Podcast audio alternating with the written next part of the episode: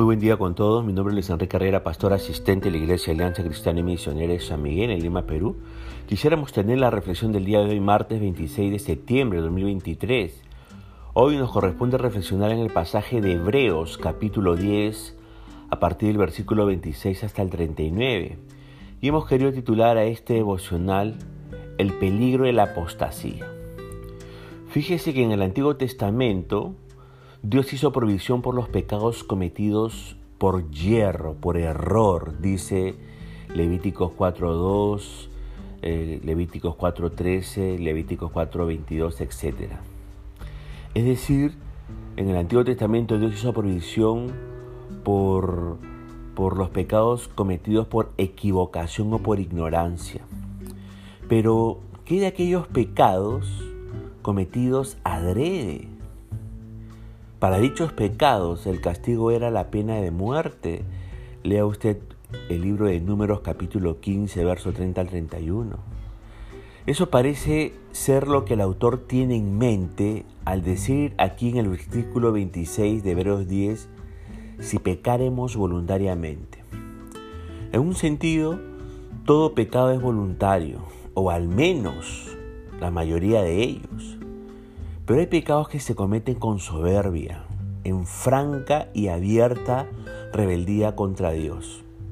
Para dichos pecados, advierte el autor de los Hebreos, allí en el verso 26 y 27, no queda más sacrificio, sino una horrenda expectación de juicio.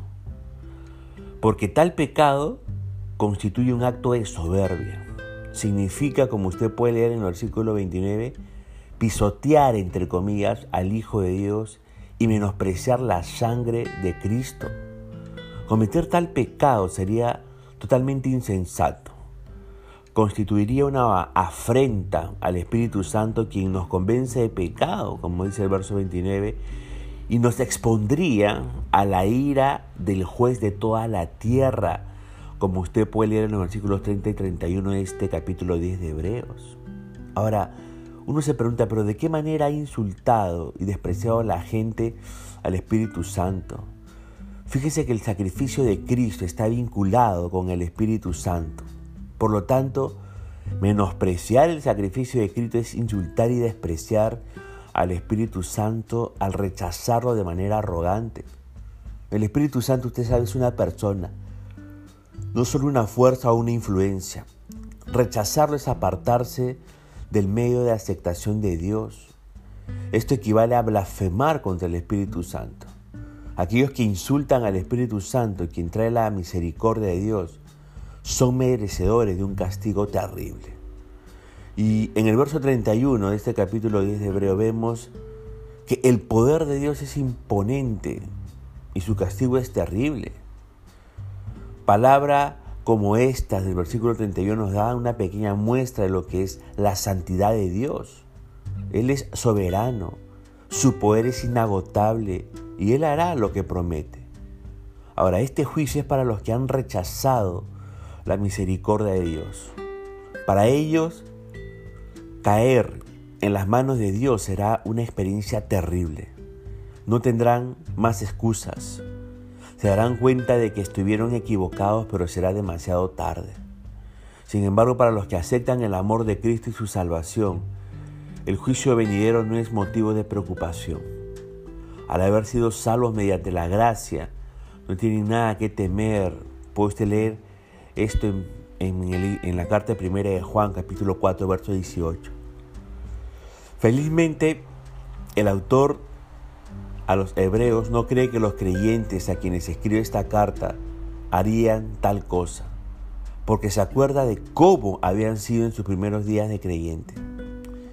Más bien les anima a recordar las cosas que hicieron cuando sentían ese, entre comillas, primer amor, según estos versículos 32 al 34 de Hebreo 10, pero también vea Apocalipsis capítulo 2, versos 4 y 5. Luego el autor de los Hebreos les exhorta a no perder la esperanza, como usted puede leer en el versículo 35, sino más bien les llama a tener paciencia o perseverancia, como puede leer el versículo 36, soportando el sufrimiento hasta recibir la recompensa divina. Por lo general, no pensamos que el sufrimiento es algo bueno para nosotros. Pero fíjese, puede fortalecer nuestro carácter y nuestra paciencia. Puede ser que durante tiempos de mucho estrés podamos sentir con más claridad la presencia de Dios y podamos recibir la ayuda de creyentes de quienes nunca hubiéramos pensado que se interesaría. Saber que Jesús está con nosotros en nuestro sufrimiento y que Él regresará algún día para poner fin a todo dolor nos ayuda a crecer en nuestra fe y en nuestra relación con Él. Por el momento, estos creyentes necesitaban perseverar con paciencia, es decir, permanecer firmes e inamovibles. Podemos tener esa clase de perseverancia debido a que Cristo vive en nosotros.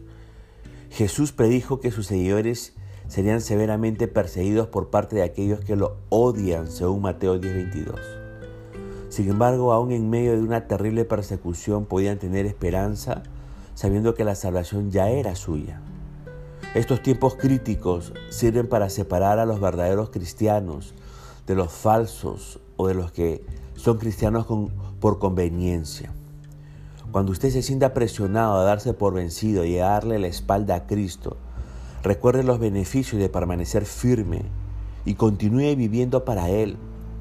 Perseverar con paciencia no es una manera de ser salvo, sino la evidencia de que usted está realmente comprometido a seguir a Jesús. Finalmente el autor a los hebreos les anima con su propia afirmación de fe. Va a decirle en el verso 39, nosotros no somos de los que retroceden para perdición, sino de los que tienen fe para preservación del alma. Dicha afirmación nos hace recordar las palabras de Josué, la cual él dirigió al pueblo de Israel en Josué 24, 14, 15. Por eso, cuán importante es el estímulo espiritual de un gran siervo de Dios, ¿verdad?